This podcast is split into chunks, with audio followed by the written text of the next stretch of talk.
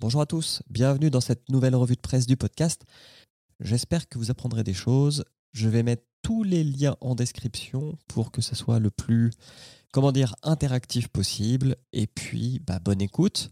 On se retrouve à la fin.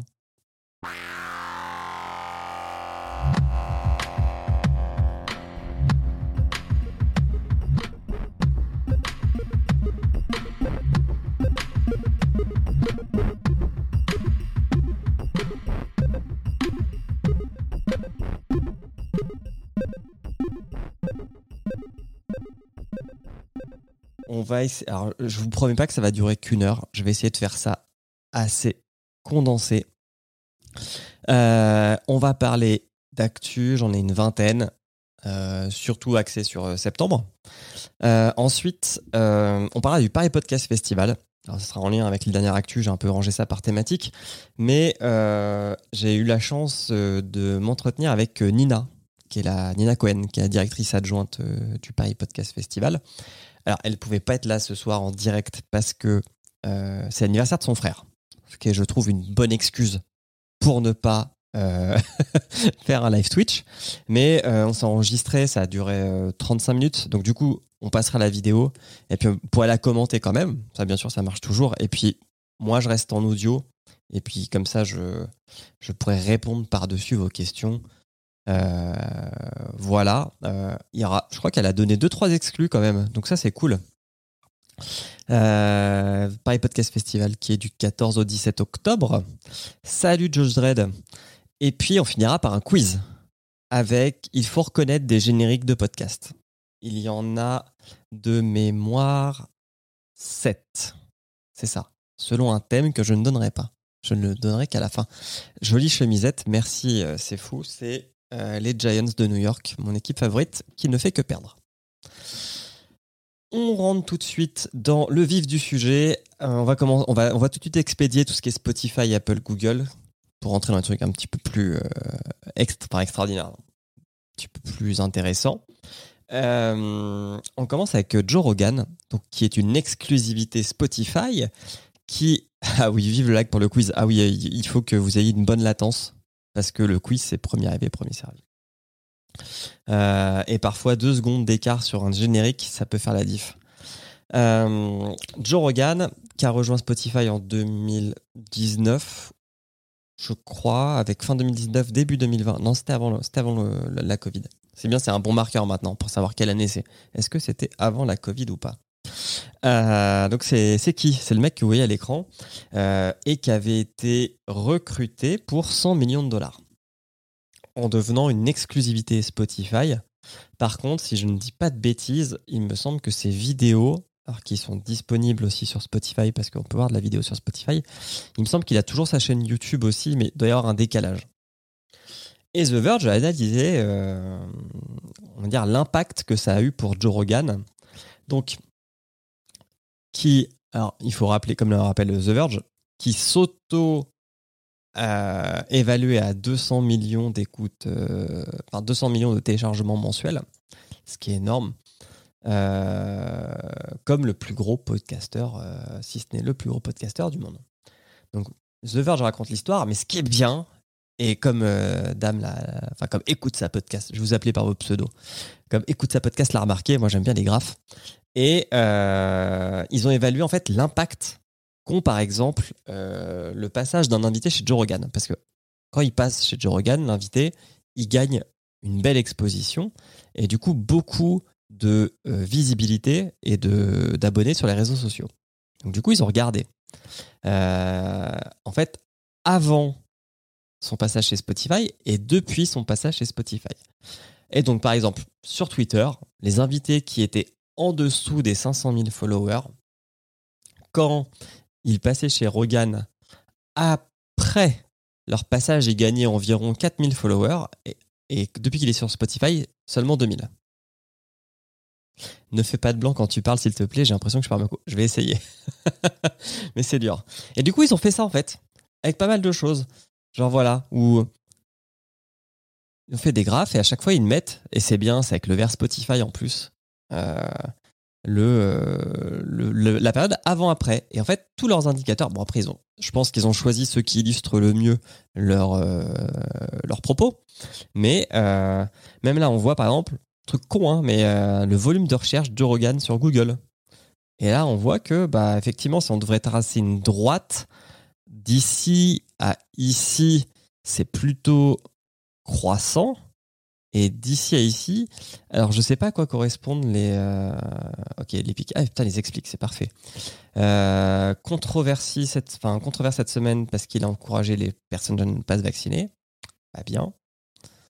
Euh, et là, euh, ok, il s'est engueulé avec un mec de chez. Ok, Siri, je t'ai rien demandé. Mais voilà, donc là, on sent quand même que ça, ça baisse, quoi. Et, et voilà, ça, c'est le dernier qu'on a vu. Et ça, c'est un truc qui est, pire. C'est le nombre d'abonnés gagnés sur sa chaîne YouTube. Et vraiment, il a disparu des radars, quoi. Donc, est-ce qu'on peut dire que c'était un bon move pour lui de partir sur Spotify? Et on va en parler juste après avec une recrue française. Je pense que personnellement, comme je crois on a déjà parlé euh, précédemment, lui, oui, il a quand même encaissé 100 millions de dollars. Donc euh, c'est bien. Est-ce que pour Spotify, c'est un bon move? Je pense que oui, parce que ça a quand même dû ramener des gens euh, sur Spotify pour l'écouter. Mais euh, est-ce que c'est viable à long terme? Ça, c'est une question qui est un peu plus compliquée à répondre. Et du coup, hop, je passe ici parce que chez nous en France, on a la même chose. Toute proportion gardée et toute thématique gardée, puisque euh, on sait depuis le 1er septembre que euh, Lauren Bastide, qui était, enfin, qui est cofondati- cofondatrice, ça me rappelle mes cours d'orthophonie, hein, euh, du studio Nouvelles Écoutes, qui s'était mis en retrait de la direction de Nouvelles Écoutes, mais dont la poudre qui était la tête de proue était restée chez Nouvelles Écoutes, devient une exclusivité Spotify euh, à partir de la fin de l'année. Alors j'ai pas accès à tout le à tout le comment dire à tout l'article, mais ça c'est un vrai coup de tonnerre pour le coup parce que c'est un des podcasts les plus écoutés euh, de France. Euh, alors il revendique plus de 10 millions d'écoutes cumulées sur 4 ans, ce qui est énorme, ce qui est, ce qui est vraiment très bien. Euh, et là, euh, alors il y avait eu un petit peu des essais de diversification avec la poudre. Euh, il y avait eu des replays où euh, Bastide et ses invités étaient, je crois que c'était au MK2. Alors je sais plus, MK2 c'est une chaîne de cinéma à Paris. Et, euh, et où euh, c'est, comment dire, c'était rediffusé, c'était une sorte d'écoute. Et après il y avait un débat pour continuer l'épisode un peu plus loin. Euh, Septem dit, c'est quoi le long terme? On n'a jamais eu les chiffres de la CPM, cela dit. C'est vrai. Alors, je sais, et je crois que tu sais aussi que c'est en cours de négociation parce qu'en fait, euh, euh, Nouvelles Écoutes est hébergé chez Art19 qui n'était pas, euh, jusqu'à présent, on verra parce qu'on a un chiffre à CPM, allez voir, mais qui n'est pas euh, certifié à CPM. Donc du coup, ils ne pouvaient pas passer par eux, sauf à faire comme Slate, que tu connais bien, de passer, je crois que c'est par AudioMints, pour avoir une sorte de proxy qui permet d'avoir des chiffres. Et je crois que c'est la solution qu'ils ont, euh, qu'ils ont pris, the, parce que c'est une solution. Euh, donc on verra si ces 10 millions euh, cumulés euh, sont, sont, alors sont vrais. On le verra pas parce que le truc part chez Spotify, mais on aura, on va dire, ah non, c'est Audion. Ok. Je crois que c'était Audio Mince, mais c'est peut-être Audion, t'as raison. Tellement de trucs en audio. Enfin, commence par audio. Mais, euh, mais en tout cas, on, verra si euh, les autres productions de nouvelles écoutes sont au niveau qui est annoncé. Euh, Qu'est-ce que je voulais dire d'autre sur, euh, sur la poudre? Oui, euh, il me semble qu'il y a un livre qui est sorti aussi. Euh, donc voilà, euh, c'est une marque forte euh, parce que la poudre, c'est un des podcasts les plus connus de France. C'est pour ça que je dis la marque est forte. Euh, c'est un bon move pour Spotify, c'est un bon move pour euh, Lauren Bastille aussi. Alors là, on ne sait pas quel est le chèque, le montant du chèque, mais euh, bah, on leur souhaite euh, tout le, toute la réussite possible. Et je vois que Josh Dredd a dit c'est quoi le long terme dans les médias? C'est une bonne question. C'est une bonne question puisque le podcast est à euh, 20 ans. Donc très très court. Un premier livre, d'autres arrivent, dit Thomas Crayon. Ok, très bien. Euh, ensuite, Google. Google Podcast a refait son interface graphique. Alors, j'ai pas d'Android Phone, donc je sais pas à quoi ça. Enfin, si c'est comment dire déployé sur tous les continents. Mais là, on voit des images avec l'ancien design qui me parle et le nouveau design qui est un petit peu plus sympa puisqu'on voit les artworks. Il y a déjà eu deux livres de la poudre. Amazing. Euh, on voit que effectivement il y a aussi la librairie qui a changé. Askip c'est un peu plus simple à utiliser. Alors Google Podcast c'est pas le podcast, c'est pas le lecteur de podcast le plus utilisé sur Android puisque c'est Podcast Addict et qui sont en guerre avec euh, le, comment dire l'éditeur du logiciel puisque souvent il il le kick du Google Store pendant plusieurs jours voire semaines. Et on sent que c'est quand même un move pour mettre euh, plus en avant Google Podcast. Mais euh, la poudre et la poudre féministe et cinéma. Ok très bien. Merci Septem de cette précision donc voilà. Donc je sais pas si dans le chat vous utilisez Google Podcast. Dites-le. Mais je, continue en attendant de lire vos réponses. Hop, voilà, on a évacué Google, Apple, Spotify. J'ai pas parlé, mais c'est vrai qu'en août, euh, il y a eu euh, un gros bug, enfin en juillet, mais ça s'est aussi vu sur août, il y a eu un gros bug euh, sur les stats qui viennent d'Apple parce qu'ils ont chié avec, avec leur serveur et leur back-office. Mais je reviens pas là-dessus les gens ont vu des drops et ça se voit aussi dans les audiences euh, d'août, dont on discutera après.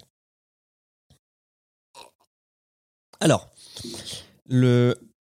il y a un mec euh, de Advertise Cast, pardon. Non, pire, j'utilise Apple Podcast. Oui, mais toi, es sur. Tu utilises Apple Podcast sur un iPhone, euh, Herculea. Tu n'utilises pas Apple Podcast sur un Android phone. Sauf si je me trompe. Il y a un mec euh, qui, a, eu envie de euh, démocratiser le CPM moyen pour une pub de 60 secondes dans le podcast. Euh, c'est un mec de Lipsin, voilà. Et, du coup, il a annoncé, genre, bah voilà, en août 2021, nous on vendait le CPM à 23,57$. ce que je trouve être pas mal. Alors, je, je crois parce que c'est pas précisé, mais qu'on parle vraiment de CPM pour du spot. Voilà, pas pour du euh. Mais du coup, je vais aller voir avec vous parce que j'ai pas été voir euh, si on peut voir. Euh, ok, voilà, il dit 18-25. Ah, très bien, on peut voir l'évolution. Alors, on peut voir l'évolution en plus en fonction du nombre d'auditeurs par podcast. Alors, c'est marrant parce que moi, j'aurais pas pensé, mais d'après leur graphe, le CPM est plus haut pour les podcasts qui ont une plus petite écoute. Et la tendance. Alors, putain, les, gros podcasts, euh, ils ont quand même chuté. Alors, je sais pas s'il faut prendre en compte dans le calcul, genre quand il y a eu zéro et du coup, ça fait chuter totalement, euh, enfin, drastiquement la.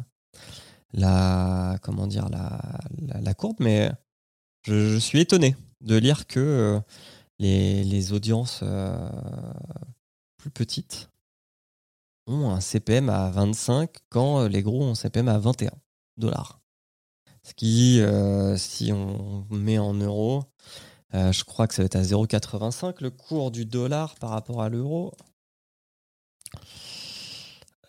Qu'est-ce que nous dit xe.com Putain, 0,85, ça va, je suis encore bon sur mes basiques. boum. voilà, donc il faut enlever 15%. Quoi. Euh, écoute ça, utilise Podcast Addict aussi sur Android, c'est normal. Euh, ok, bon, bah voilà.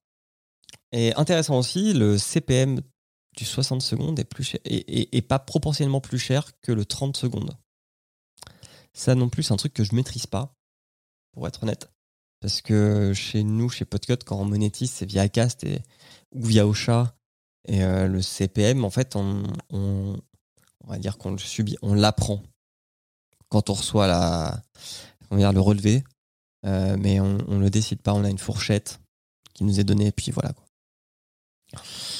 Je continue, toujours avec des chiffres dans la langue de Goethe, puisque euh, y a eu des études qui ont été faites sur, le podcast, sur les médias en général en Allemagne. Et on peut voir, donc ça, c'est le nombre de personnes en Allemagne avec le pourcentage au-dessus, ils sont 80 millions, je crois, en Allemagne, qui écoutent au moins un podcast par mois. Et ce qui est aujourd'hui considéré en Europe comme un, euh, auditeur ou auditrice de podcast, hein, un par mois. Alors, les gens que je connais dans le chat, vous avez trouvé que c'est léger, je suis d'accord. Mais, euh, mais voilà. Et on voit qu'entre 2018 et 2021, bah, ça a plus que doublé, puisqu'on est passé de 13,4 millions d'Allemands en 2018 à 29,6 en 2021. Donc c'est une belle tendance à la hausse. Euh, pour les chiffres français, euh, au Paris Podcast Festival, à chaque ouverture, il y a euh, une comment dire une étude CSA VAS, si je dis pas de bêtises, qui donne les chiffres français. Donc le 14 octobre seront repris dans la presse les chiffres pour la France. Toujours en Europe, il y a une étude qui a été faite par The Fix euh, Media sur comment euh, les comment dire. Alors à la base, moi je pensais au, vu, du titre de l'article, c'était comment les, la presse peut utiliser le podcast payant. Du coup, il y a des exemples français, allemand, anglais, suédois et polonais. C'est bête que François Courtis soit pas là parce que lui qui vit en Pologne, il aurait pu nous préciser si c'était vrai ou pas. Mais euh, l'article est très intéressant. Alors, je ne vais pas vous le détailler. Mais il montre par exemple, donc c'est euh, Der Spiegel en, Allemagne, qui, un peu comme le fait. Est-ce que l'équipe le fait? Euh, Mais en gros, joint. Ou non, Le Monde. Joint du podcast comment dire exclusif dans son offre. Je suis pas sûr que l'équipe et je suis pas sûr que l'équipe et le monde le, le fassent en fait parce que les deux sont lancés dans le podcast. L'équipe met, en, met à disposition des. En fait, c'est pas du podcast, c'est des sortes de documentaires. Euh, des sortes de documentaires où il y a de l'image, de la vidéo et de l'audio. Euh, et en fait, pourquoi je vous dis ça? Pourquoi je pensais que c'était des titres de presse ou pas? Parce que l'article commence avec dire Spiegel. Et en fait, quand on passe à la France, voilà. En fait, ils mettent non pas en avant les, Le Monde, Libé, 20 euh, minutes, que sais-je, mais les euh, labels. Voilà, Louis Média, Paradiso, Europe 1, alors une radio, Nouvelles Écoutes, Bababam, Binge et Penelope Buff, parce que ce sont les premiers à avoir utilisé la fonctionnalité, selon l'article, euh, d'Apple Podcast pour faire des chaînes payantes. Voilà, ils prennent l'exemple de Bababam qui a un flux payant à 2 euros par mois qui permet d'enlever toutes les pubs et d'avoir en avance les épisodes du label. Euh, voilà, voilà. Du coup, voilà des beaux visuels. C'est vrai que ça rend bien, je trouve, les, chaînes euh, sur Apple Podcast. Donc, allez le lire, c'est assez sympa. Tac, tac, tac. De toute façon, tous les liens seront en description du replay audio qui sera diffusé sur euh, lundi sur la chaîne de l'école des facs. On part aux États-Unis où on apprend. Alors, pareil, dérivé du mot podcast parce que c'est une chaîne YouTube qu'ils s'appelle Podcast, mais c'est quand même intéressant parce que je pense, j'ai pas été voir, mais je pense qu'ils ont un, replay audio. Mais c'est comment, euh, toujours, on est toujours sur le sujet des abonnements payants, mais comment cette chaîne YouTube a réussi à avoir 10 000 abonnés payants en deux jours. Donc Supercast, c'est, je vais vous montrer, mais c'est une solution, euh, voilà, comme euh, Patreon, comme Tipeee, pour créer une communauté payante. Euh, je crois pas avoir vu des gens chez Supercast en France. Par contre, c'est vrai que leur, euh, leur interface, là, comment elle est présentée, elle est assez sexy, je trouve. Parce que quiconque a mis les mains dans Patreon sait que c'est pas le back-office, enfin même en front, hein, le truc le plus sympa à utiliser. Euh, je sais que les gens qui donnent au Patreon de Podcut, par exemple, lisent les emails. On envoie un email tous les jeudis mais euh, très peu vont sur le site. On le voit en termes de réaction, quoi. Les, j'aime, les commentaires, c'est, très très léger. Je crois qu'il y a des gens qui ont Tipeee encore, euh, comme, euh, comme écoute ça. Je sais pas si sur Tipeee c'est plus simple, mais j'ai pas l'impression qu'il y ait, que, que ce soit un CMS qui permette de faire des trucs sympas, quoi. Un vrai site web. Mais voilà, les analytics, les analytics sont sympas on peut faire des euh, Ask Me Anything, donc c'est des sessions où les gens peuvent vous poser n'importe quelle question. je trouve ça a l'air pas mal. J'ai pas regardé l'intégration. Avec Mailchimp, avec WordPress, avec Stripe pour les paiements. franchement, c'est cool. J'utilise Petit Bip pour communiquer, nous dit écoute ça. Mais Patreon, c'est l'RDA. je n'aurais pas mieux dit. Quoi qu'il en soit, Supercast, ils, bah, ils ont leur petite, euh, leur petite euh, comment dire, étude de cas qui peuvent dire regardez à quel point c'est facile d'utilisation, à quel point ça marche. Parce que, euh, et c'est un autre truc qui est intéressant. Donc, ils ont eu 10 000 personnes qui ont payé pour leur. Alors, j'ai pas été voir leur chaîne, combien elle avait de, combien elle avait d'audience, mais quand même 66 personnes sur 10, on va dire, 60%, qui donnent 10 balles par mois.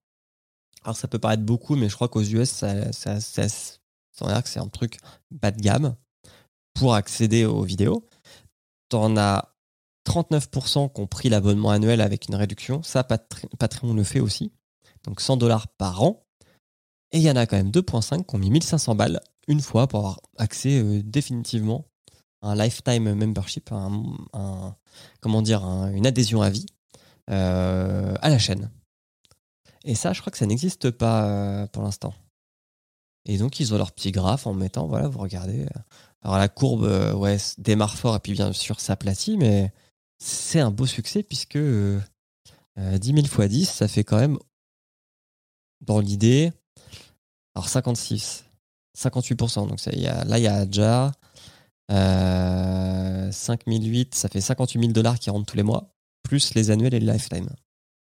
C'est plutôt sympa pour développer son, son show je coupe ça. Je prends juste un petit peu d'eau. Je suis désolé, j'ai pas la musique du café comme ça, mais le tienne, je suis pas à son niveau de, stream, mais un jour peut-être. On continue, on va en Afrique.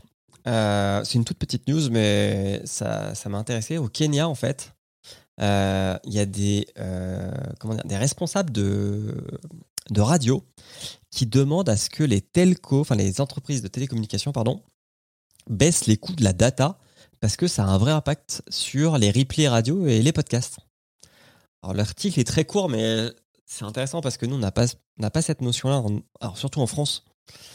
Euh, quoi, enfin, si on n'a on a pas de l'illimité, on doit avoir 50 gigas, donc euh, on se pose pas trop la question de télécharger nos 10-20 podcasts, euh, même s'ils sont quotidiens, euh, via euh, notre abonnement 3G, 4G, 5G, plus, surtout on le fait en Wi-Fi. Mais bon, la connexion, bon, le Kenya, je connais un peu, et c'est le, telco, c'est un truc qui fait tout. Hein. Vous payez avec votre ce qu'on appelle les, portefeuilles électroniques. Vous payez en SMS, quoi. Il y a des petites baraques. Euh, équivalent des baraques à frites, quoi. Mais vous pouvez acheter de la boisson, un peu de nourriture. Et en fait, pour payer, bah, il y a un numéro euh, de 6 à 8 chiffres. Euh, je crois que c'est 8 chiffres, la dernière fois que j'y suis allé. Et en gros, vous envoyez un texto avec le montant, puis boum, vous payez, entre guillemets, un peu comme Lydia, quoi, en France, euh, votre, votre bouffe comme ça, quoi. Donc les telcos, c'est très important là-bas, c'est très, très puissant. Et du coup, bah, c'est plus puissant que les radios. Voilà, petite news sur le Kenya, ça fait du bien de regarder ce qui se passe ailleurs qu'en Europe et aux États-Unis. Même 30 gigas, ça passe pour moi. Alors bon, ouais, en Suisse, nous, on est encore plus mal habitués parce qu'on est en vrai limité. Nous, c'est sur les, euh, vitesses de téléchargement que jouent les entreprises de telco. Mais je sais, par exemple, qu'aux États-Unis, c'est pas du tout illimité, quoi. Donc la question pourrait se poser aussi. Sauf que eux, ils ont en plus, on va dire, le Wi-Fi euh, avec la DSL, etc. Ce qui n'est pas forcément le cas au Kenya. Sachant que le Kenya est un des pays les plus euh, développés d'Afrique, quoi. je continue. Toujours des chiffres. iVox qui est un hébergeur, a fait euh, une étude pour voir, euh, en fonction du langage utilisé dans le podcast sur 2020, quelle était la progression en termes d'écoute euh, des podcasts. Alors, le français et l'anglais, on, est les deux derniers. Hein. Sur leur plateforme, 2,4 pour les français, 1,9 sur l'anglais. Par contre, l'indie, donc euh, une des langues euh, de l'Inde. Euh, alors ils ont mis chinois, mais je pense que c'est mandarin. Le portugais, l'indonésien, l'espagnol, c'est respectivement x14, x8.4, x7.8, x7.2 et x6.8. Donc, euh, peut en déduire, selon cette étude d'iVox, que dans les pays non anglophones, non francophones, et majoritairement non européens, le podcast se développe bien plus vite. Alors, ils partent sûrement de plus loin que les pays mentionnés avant, mais quand même, c'est cool de voir ça. C'est cool de voir que ça se démocratise. Donc, faites un podcast en hindi, il y a de grandes chances qu'il soit plus écouté que si vous le faites en français.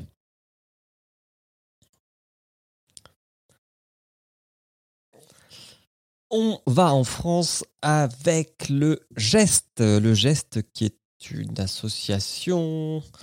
Euh, alors c'est le groupement. Voilà, je sais même plus c'est quoi l'acronyme. Mais bref, c'est les métiers de l'audio. La radio, les podcasts, euh, les distributeurs, les maisons de disques même, je crois. Et la SACEM, qui gère les droits des artistes, ils ont enfin trouvé un accord sur une grille tarifaire. Alors, la grille tarifaire, elle a été faite selon deux grands, pour deux grandes familles de podcasts. Alors déjà, il faut que le podcast euh, soit, euh, comment dire, financé soit par un abonnement, soit par de la publicité. Pour, on va dire, les podcasts qui ne sont pas financés, notamment, rappelez-vous, lors du PPF, c'était il y a deux ans, c'était l'année dernière. Je, me demande si c'était pas il y a deux ans, où la SACEM avait sorti une grille. Ils ont sorti une grille en disant, euh, voilà, si vous êtes une asso, vous pouvez utiliser de la musique autant que vous voulez. Vous payez 50, je crois que c'était 50 euros par an. Et puis, euh, on est quitte. Donc là, on n'est pas sur cela. On est sur les payants. Parce qu'il y avait un grand, euh, une grande discussion. C'était il y a deux ans. Il me dit écoute ça. Ok, c'est bien ça. Il y avait un grand challenge qui était les podcasts des labels pro ne voulaient pas payer, je crois, quatre fois plus que la radio, qui était autour de 3% de mémoire pour, euh, pour la SACEM. 3% des recettes. Donc ils ont fait deux grilles. Je vais vous expliquer comment je les ai comprises. La première grille, c'est euh, vous financez, vous mettez de la pub dans votre podcast. À partir du moment où vous mettez de la pub dans votre podcast et vous utilisez de la musique régie par la SACEM, vous devez payer selon la typologie de votre podcast. Alors, je pense que ça doit se référer au fond, aux catégories iTunes. J'ai pas été faire le, le rapprochement pour un, mais je pense que c'est ça. Et ils ont fait trois grands groupes. Le premier groupe, c'est podcasts de sport et d'information. Et eux, selon à quel point vous utilisez de la musique du répertoire SACEM, donc encore trois grilles, ils ont tout fait par trois, c'est simple. Soit, sur la durée du podcast, il y a moins de 30% de musique, soit il y en a entre 30 et 70, soit il y en a plus de 70%. Et donc, en fonction de votre catégorie, votre taux d'utilisation de la musique SACEM, eh ben, vous devez payer une redevance entre 3%, 4,5% ou 6%, plus un minimum par an garanti. C'est-à-dire que même si vous faites zéro de, enfin, revenus, mais que vous vous êtes déclaré, vous devez payer au moins 50, 75 ou 100 euh, euros par, euh, par an. Et ils disent qu'il y a aussi, et c'est là effectivement où euh, je, je crois que ça se cumule, si je comprends bien, puisqu'il est expliqué que la redevance calculée est assortie d'un minimum par écoute et d'un montant garanti annuel par service. Alors c'est là où je ne sais pas si ça se cumule ou pas. C'est parce qu'il y a aussi un minimum par écoute qui est de 0,0002 centimes. Non, 0,0002 euros. Mais du coup, je ne sais pas s'il faut payer 50 balles ou si le minimum garanti, c'est de dire vous devez payer au moins, je sais pas, 100 000 écoutes fois ce truc-là. Si ça fait moins que les 3% que votre podcast euh, génère. Donc je, pense que pour que ça se règle ça, il faudra que les studios qui voudront rentrer dans cette euh, démarche, je crois que c'est clair, oui. Non, c'est pas clair. Je crois que les podcasts qui devront rentrer dans cette démarche, euh, un, ils doivent négocier un contrat cadre avec la SACEM, et deux, ils enverront leurs audiences, et à mon avis, c'est là que ça se fera quoi. Et on en revient à cette question des écoutes certifiées, ça sent l'usine à gaz, oui. Après, bon, je pense, et je crois que c'est ce qui avait été dit depuis le début, enfin depuis le début, depuis le premier Paris Podcast Festival où la question avait été posée, c'est qu'en gros, la position de la SACEM, c'est euh, sur les petits podcasts, on va pas venir les faire chier. Il y a les hébergeurs qui, de toute façon, strike la musique. Alors, hébergeur vidéo, j'entends. Si votre podcast est sur YouTube, par exemple, et que vous utilisez de la musique non libre de droit, ça se fait striker minute 1. Euh, alors Septem dit c'est du déclaratif, il pense. Euh, par contre, effectivement, Septem a raison. Si, si c'était sur du déclaratif, sachant que les gens que ça concerne sont souvent dans le classement ACPM, ça va se voir. c'est vrai. Après, tu sais, euh, parfois on dit dans les organismes publics, ça va se voir et les, organismes se parlent, genre entre les impôts et puis, je sais pas, la sécurité sociale ou ceux qui gèrent les APL. Parfois pas, hein. donc euh, peut-être que tu peux passer entre les gouttes. Euh, mais bon. Euh, voilà, bon, je vais pas détailler la grille, mais en gros, voilà, il y a sport et information d'un côté qui paye le moins. Après, il y a généraliste qui est une sorte de pot pourri parce qu'en fait, la troisième catégorie, c'est musical. Et musical, eux, ils se font, ils se font bien striker, sachant que dans musical a été émis humour. Euh, alors, euh, écoute ça, dit oui, tu peux muter ou faire des contestations fair use sur YouTube. Oui. Alors, nous, on a eu le cas avec euh, Binous USA qui avait l'accord de l'artiste. On s'est fait striker l'épisode. On a fait une requête à YouTube. Et ben, ils nous ont quand même pas déroché le, truc. parce qu'à mon avis, c'est pas parce que l'artiste donne le droit que tu as les droits genre dans tous les pays. Quoi. Enfin, c'est un, un merdier sans nom. Classique, effectivement. Et puis, par contre, si vous faiت euh, si votre podcast, bah, comme on a vu, c'est euh, sur une chaîne Apple avec une souscription euh, mensuelle, là, il y a un autre tarif qui se met en place. Donc, toujours les mêmes histoires de thèmes, pourcentage d'utilisation de la musique. mais là, seulement, c'est un prix par abonné, qui est quand même minimum de 12 centimes par abonné et maximum de 50 centimes par abonné. Après, euh, il doit plus te rester grand chose quand même. Parce que tu fais un abonnement à 2 balles par mois, tu fais un podcast musical. Donc sur les deux, tu as 30% qui est pris par accord, par, euh, par Apple. Je suppose que sur les 70% qui restent, c'est là-dessus qui est calculé les 50, les 50 centimes qui te sont pris ou tes 12%. Ça va vite, hein. Euh, D'ailleurs, tu vas avoir le même problème avec la SACEM et le côté international dit écoute ça. Oui, oui, clairement. Euh, mais bon, on va faire ce qu'on peut avec ce qu'on a, hein, comme on dit. Euh, voilà, donc euh, point positif, ça avance. Point, négatif, enfin, point négatif ou non, ça concerne pas 99% des podcasts. pas encore. Euh, je continue. je vois qu'on est de plus en plus, on est 13 sur le live. Donc bonjour aux gens. Bonjour Grand Poil qui effectivement a vu que j'avais toujours ma belle chemise. N'hésitez pas à dire coucou dans le chat. Hein.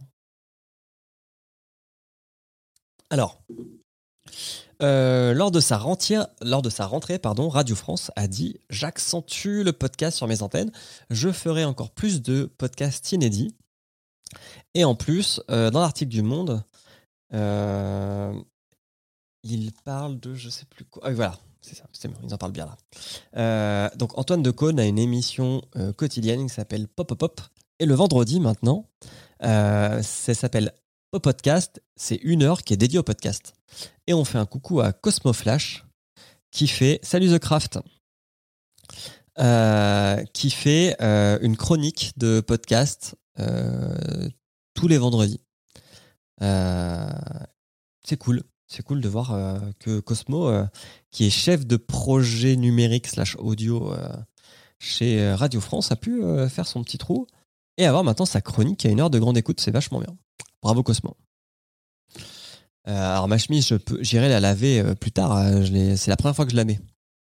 J'ai inauguré tout à l'heure. Télérama a fait la même chose, mais avec les labels. Ils ont fait un petit tour de labels pour voir quelles étaient les grandes nouveautés, innovations de, des labels français. Alors, on va les voir ensemble.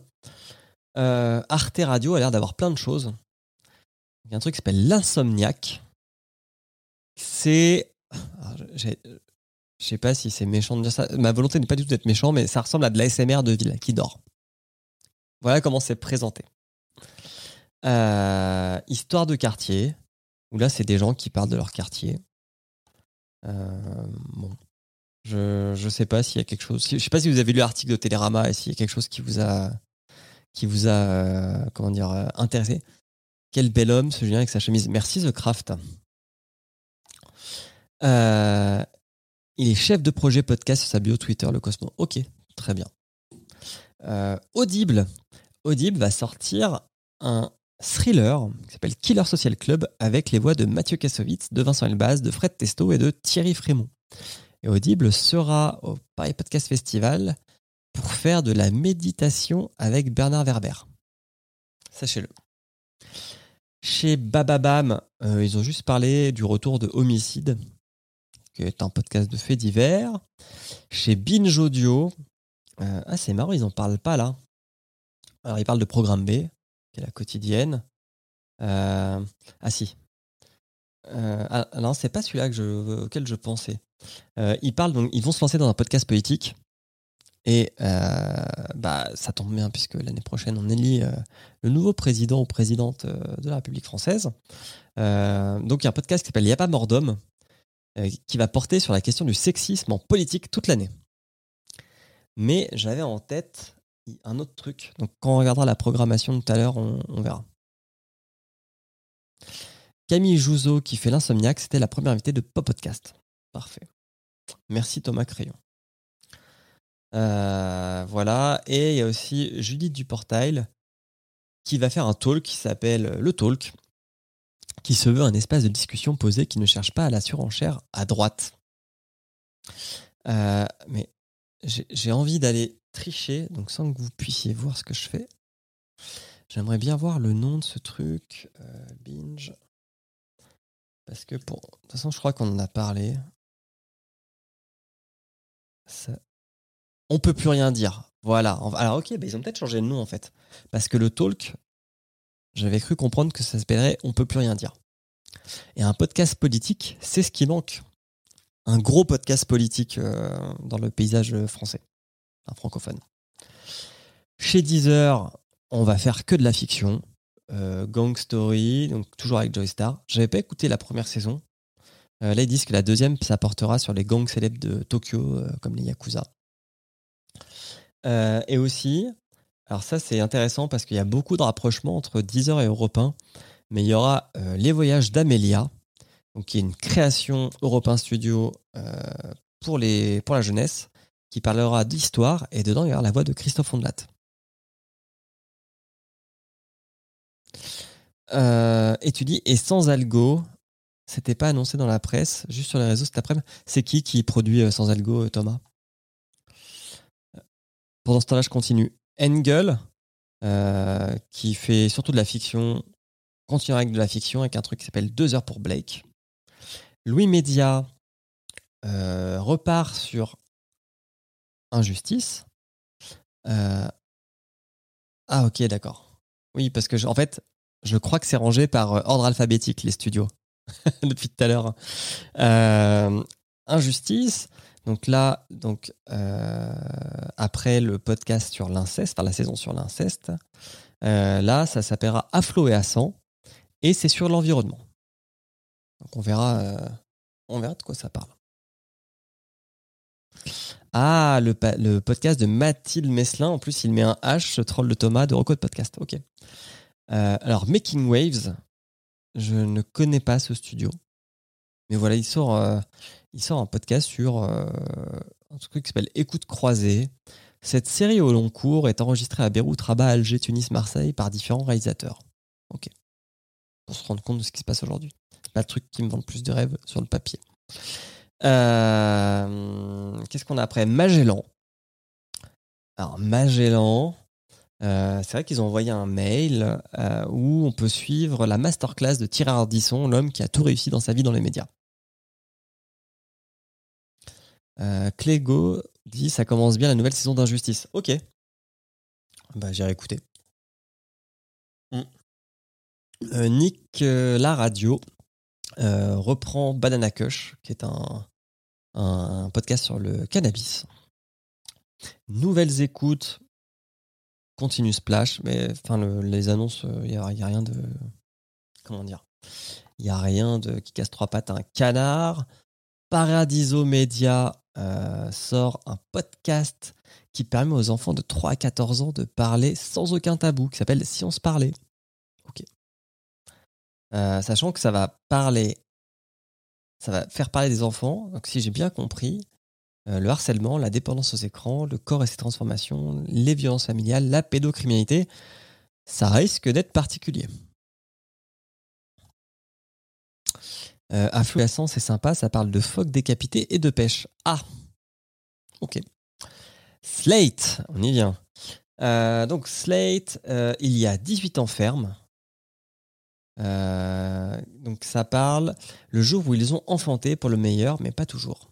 Toutes les réponses aux questions que les pères et les mères se posent, mais n'osent pas toujours verbaliser. Donc on peut dire que c'est un podcast sur la parentalité. Et parcours, Rachel Treves, psychologue clinicienne, s'intéressera à la PMA, avec la parole de patientes, de soignants et d'enfants issus de dons. Et donc, si je comprends bien le chat, on peut aussi parler de Sans Algo, qui est un podcast de recommandation de podcast. Meta. Spotify, euh, Animalia, premier podcast de la plateforme dédié aux enfants, est raconté par le poète et activiste climatique Cyril Dion. Est-ce que c'est lui qui avait fait le film avec Mélanie Laurent qui s'appelle Demain? Je crois. Hein. Donc ça part à la rencontre des espèces animales en danger. Voilà.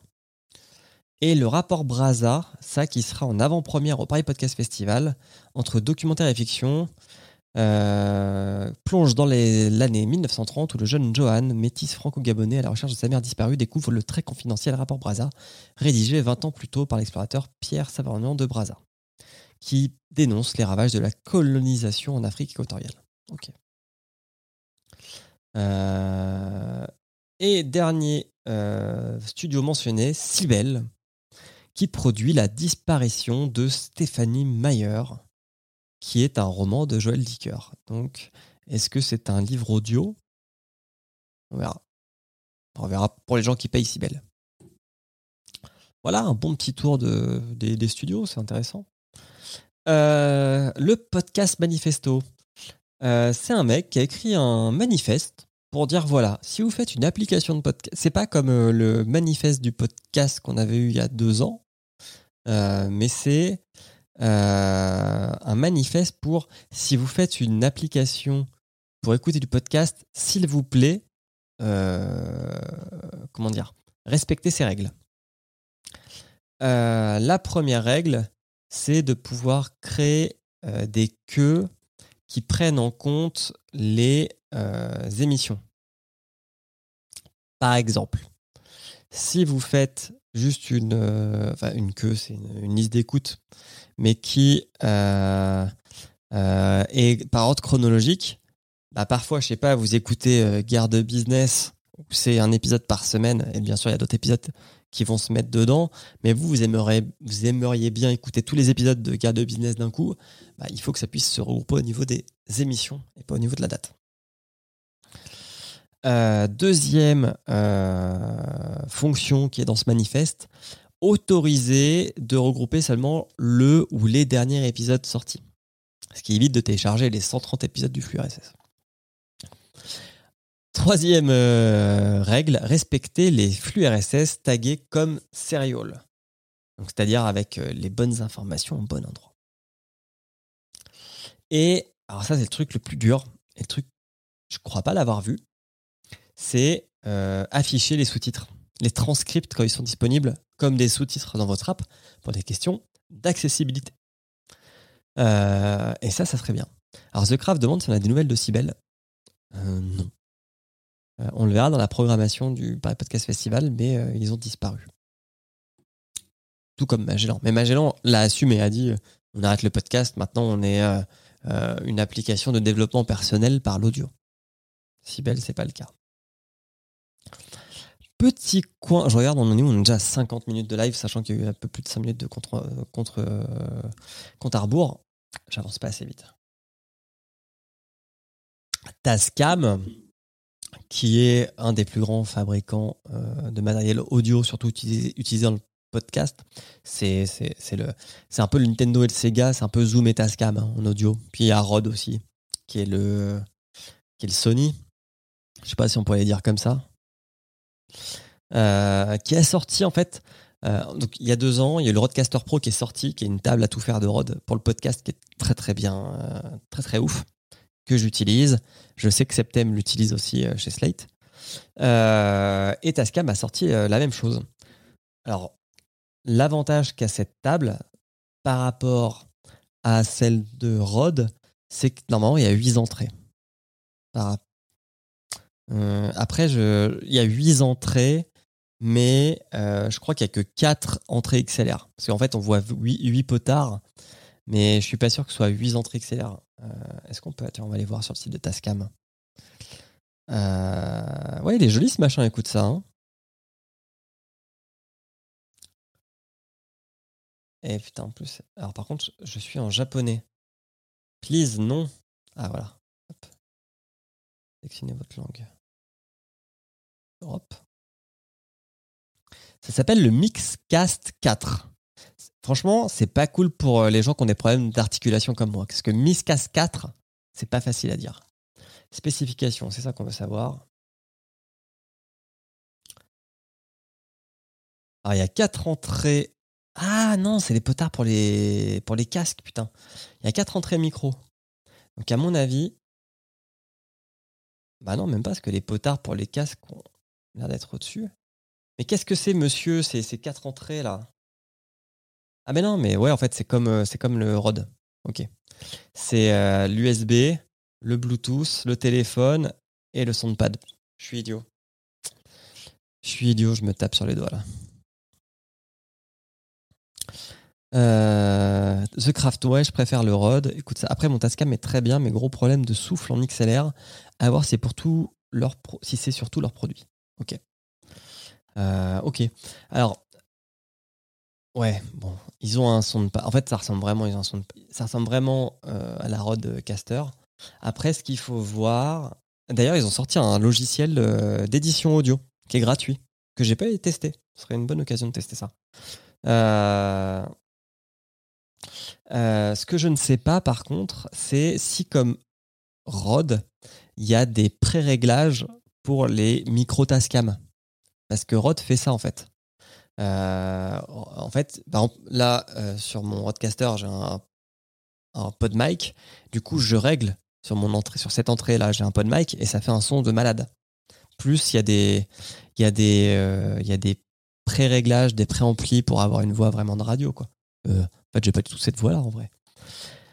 Maintenant, Herculea dit combien ça coûte? Alors, le Rodecaster Pro, ça coûte 550 balles. Le mix qu'il est sorti déjà? On a que ça s'appelait comment? Le Mixcast 4. Google Shopping.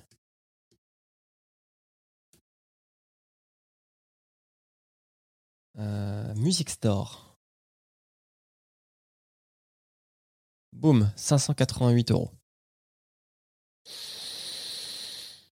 Les roadcasters coûtent un peu moins cher. Parce qu'il se trouve en occasion en plus. Euh... Ils n'ont pas là ici, Roadcaster Ok, non, ils n'ont pas. Ah, 600 balles, ça fait, ça fait cher. Enfin, ça fait cher. Ça dépend de ton utilisation, ça dépend de ce que tu en fais. C'est comme toujours. Euh, si tu un. Enfin, l'avantage de ces tables, c'est que tu n'as pas besoin de PC, quoi. T'as pas besoin de euh, d'enregistreur. Tout est sur ta table. Tu peux tu peux faire ton émission en présentiel avec cette table-là. C'est un investissement. Je ne pourrais pas dire euh, le contraire, mais le Roadcaster Pro,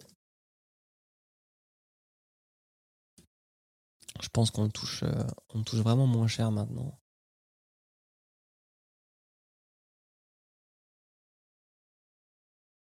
Ah, c'est les prix suisses.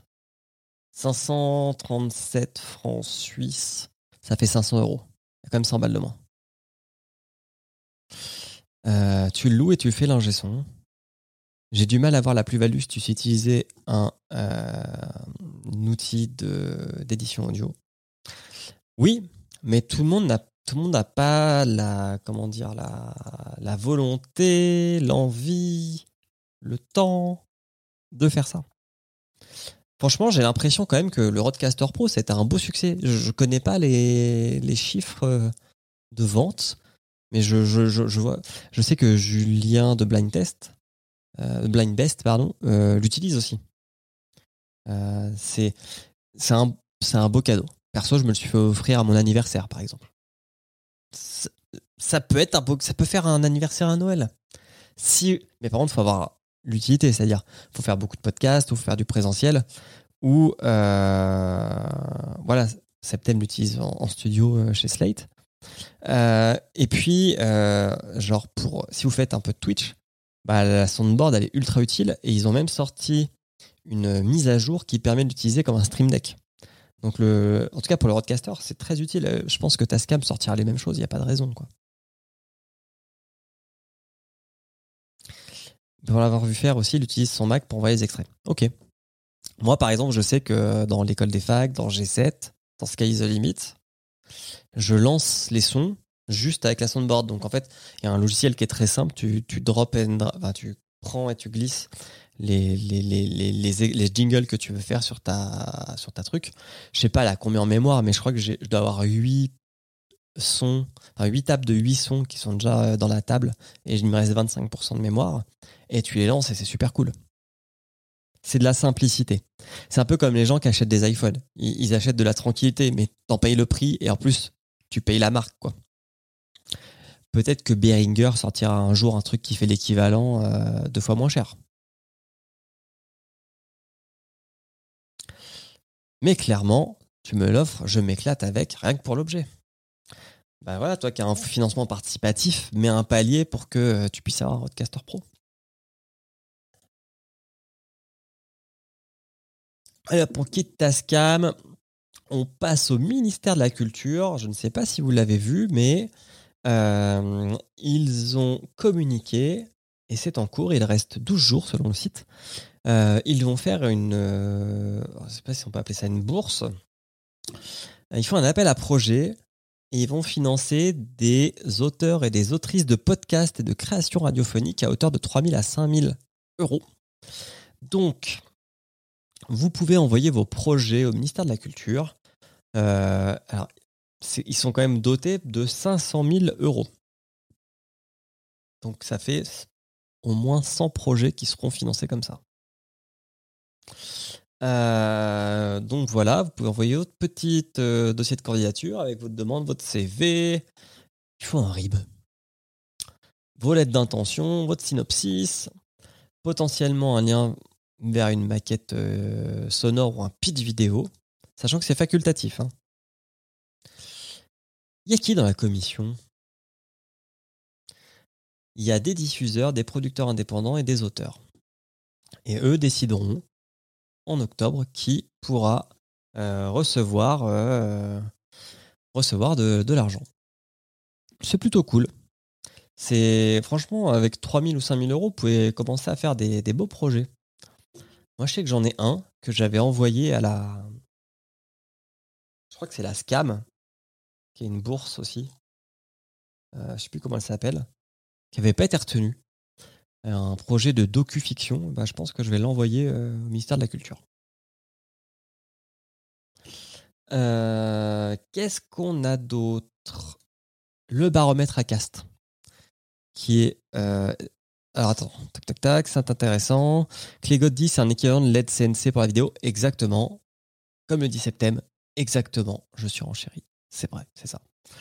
Euh, donc le baromètre ACAST, donc ACAST a dit sur euh, trimestre 2, donc entre avril et juin 2021, euh, eux ont fait 16 millions d'écoutes par mois. J'aime toujours cette petite pyramide des podcasts. Donc 74% de leurs podcasts font moins de 50 000 écoutes par mois. 18,1% font entre 50 000 et 200 000. Et plus de 7,6% font plus de 200 000 écoutes par mois, qui est quand même un beau score. En termes d'application, on voit qu'iTunes, c'est quand même vachement plus utilisé encore que Spotify, deux fois plus, 41,5 contre 20,9. Ensuite vient... Quelle est cette application? Parce qu'après, c'est Podcast Addict, mais celle du milieu, euh, ça ressemble au logo de Deezer. C'est peut-être 10 heures. Hein. Euh, ouais, c'est 10 heures. Étonnant. Euh, en termes de revenus, donc le top des annonceurs, c'est comme toujours les banques et les assurances. Après, c'est culture et loisirs. Enfin, c'est tech. Et ok, tout le monde dans le chat me confirme que c'est 10 heures. Je suis étonné parce que chez moi, 10 heures fait pas grand chose. Mais tant mieux. Hein. Répartition des revenus par format 54% de spot audio, 46% de sponsoring. Les écoutes en France, ça c'est intéressant. 40% des écoutes sont faites en Ile-de-France. Et ouais. Et euh, après 25% dans des agglos de plus de 100 000 habitants, donc on peut appeler des grandes villes de province, et 34% dans les agglos de moins de 100 000. Euh, et euh, c'est en baisse par rapport à janvier 2020. Donc voilà, c'est cool. Euh, toujours dans les chiffres, on arrive au bout. Médiamétrie, donc qui lui fait avec Istat les replays radio, a sorti ses chiffres d'août. Ils sont meilleurs que juillet, mais quand même moins bons que juin, que mai, que avril, que mars. Donc cet été, les gens ont quand même moins écouté de podcasts que les années précédentes. Alors, dans l'étude de médiamétrie, on voit que août 2020, c'était 78 millions, et là, c'est 107 millions, mais il y a eu plus de, radios qui ont rejoint le panel. Euh, et puis, euh, France Inter fait 27 millions 6, France Culture 22 millions 5, RMC 18 millions 3, RTL 17,8 et Europe 1 10,6. Voilà. Euh, dans le top des émissions, ça ne change pas, c'est toujours les émissions qui sortent leur émission saucissonné en 10 épisodes par jour. L'After Foot, 13 millions, les grosses têtes, 11 millions, 7. On te la raconte 5.6, Affaires sensibles 4.4 et les nuits de France Culture 3.2, qui est une sélection des archives de France Culture. Voilà ce que nous dit Médiamétrie. Si on va voir côté ACPM, en août, euh, on va commencer par les podcasts. Le podcast le plus écouté de France est toujours chose à savoir culture générale avec 1.6 million. On va regarder en France parce que euh, c'est pas très intéressant. Euh, les écoutes que France, les mondes, c'est mieux.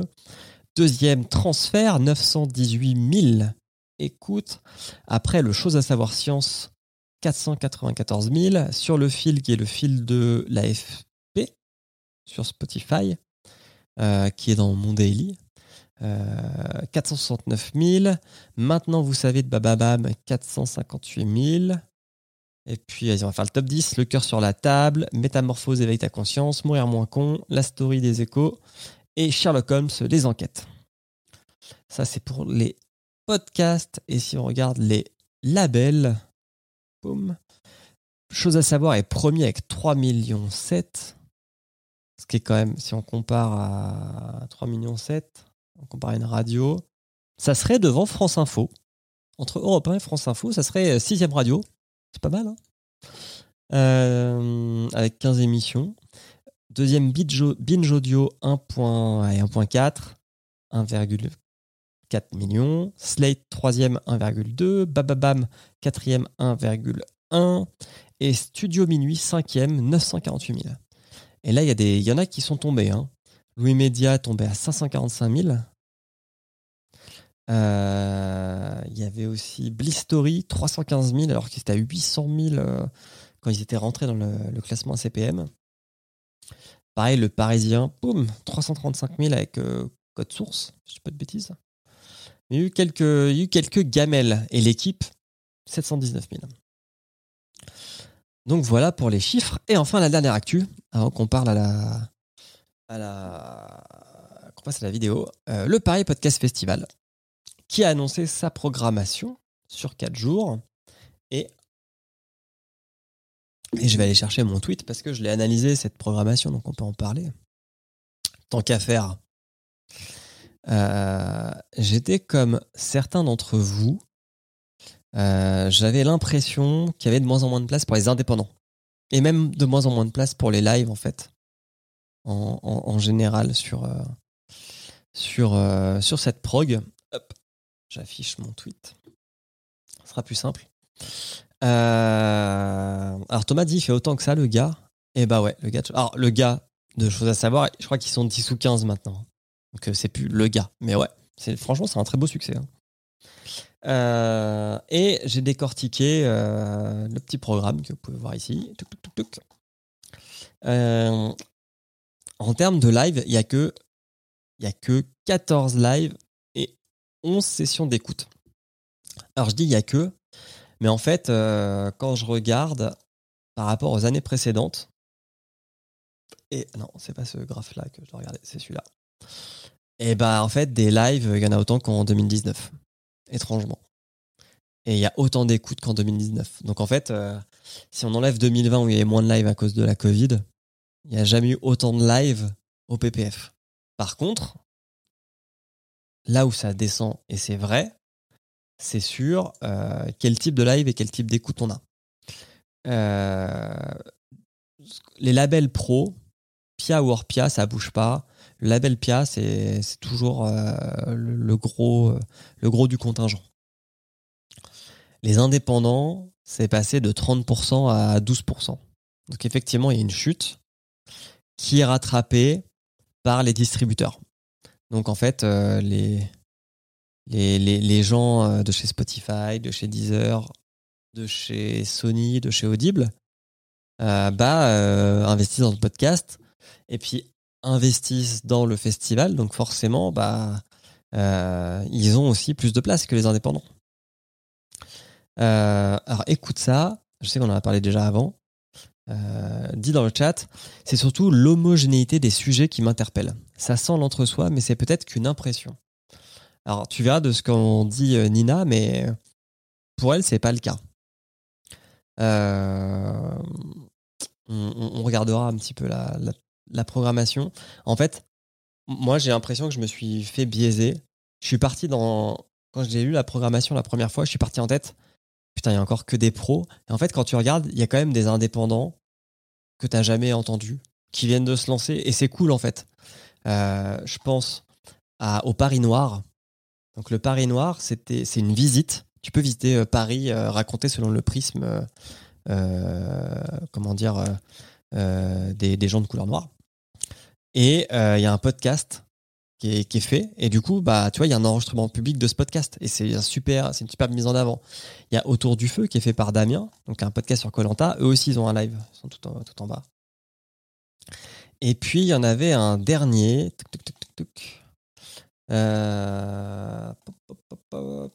C'est qui le dernier? De toute façon, il n'y en a pas 10 000, des indépendants. Des trains à travers la plaine.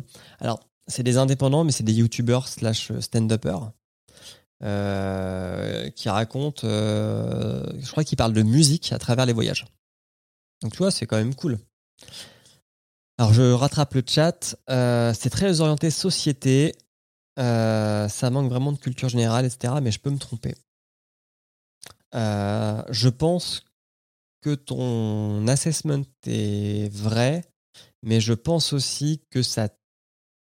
Est-ce qu'on peut dire que ça a toujours été le cas Des lives de culture générale.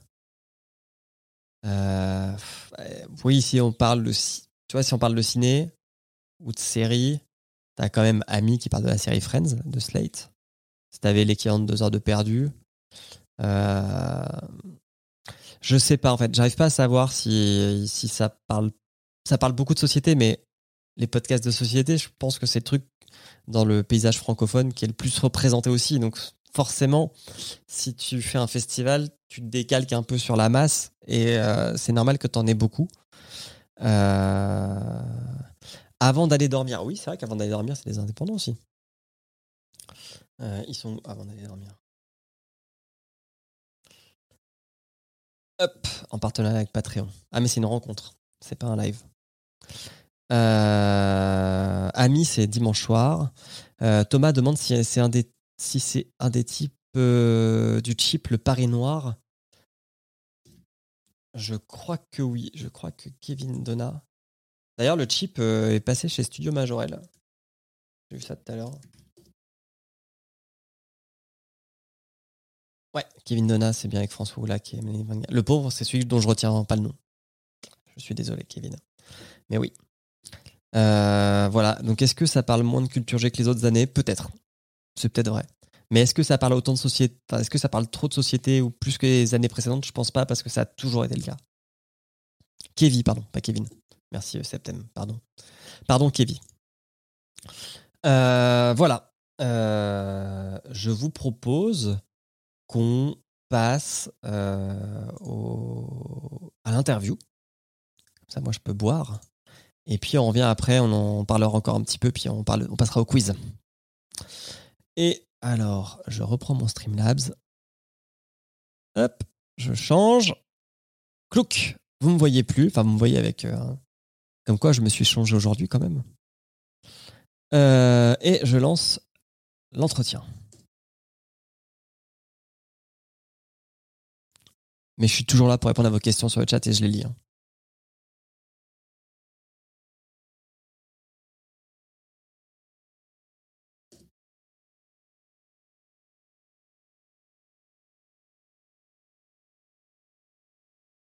Ah, vous n'avez pas de son Pas de problème. Je sais pourquoi. Hop voilà, je la remets au début. Là, vous aurez du son et j'ai même activé les sous-titres. Donc, vous aurez même les sous-titres. Parti, on est dans le passé. Euh, oui, alors on n'a pas pu enregistrer avec Nina à ma gauche. Ça, marche bien en plus. Je pense que c'est bon là. C'est chez Google. Ouais. C'est ça Ouais, comme ça. Euh, ils ont bien inversé chez Google les caméras, c'est cool. Euh, bonjour Nina, comment ça va? Salut Julien, ça va, merci. Et merci de me parler du passé pour être dans le futur du présent. C'est top d'avoir fait ça pour moi. malheureusement, ce soir, impératif familial et je ne peux pas du tout être là. C'est l'anniversaire de mon frère. Et eh ben, tu lui un bon anniversaire euh, de la part de, des 10 182 viewers qu'il y aura sur euh, ce stream. Oui, avec plaisir. Écoutez, euh, on fera une cagnotte ici. Si on est là, c'est pour parler du Paris Podcast Festival dont tu es la directrice adjointe.